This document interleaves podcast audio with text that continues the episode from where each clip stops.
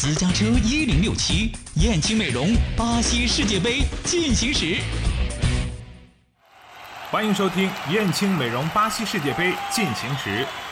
今天说的是烧钱的巴西世界杯。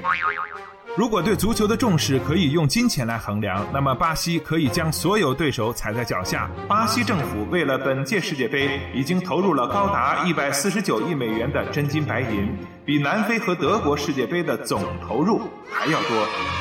本届世界杯，巴西斥资一百四十九亿美元兴建或改建二零一四年世界杯基础设施，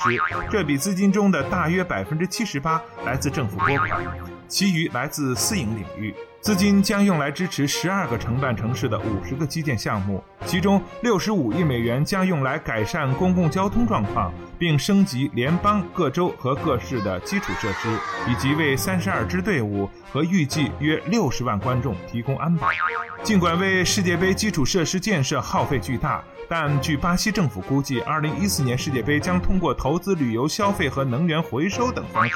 为巴西经济创造高达一百四十亿美元的额外收收益。但巴西纳税人对此似乎并不买账。高达近一百五十亿美元的世界杯相关花费，激起了不少花大钱办赛事而忽视民生建设的民众抗议。巴西的现任女总统罗塞夫甚至在赛前就宣布不参加开幕式，以避免可能带来的嘘声和带来的尴尬。今天的燕青美容巴西世界杯进行时就到这里，我们下期再见。燕青。燕青美容引领淄博高端面部护理二十年，美丽三十万张脸。男人们看世界杯，女人们来燕青美容，三幺幺五三零零。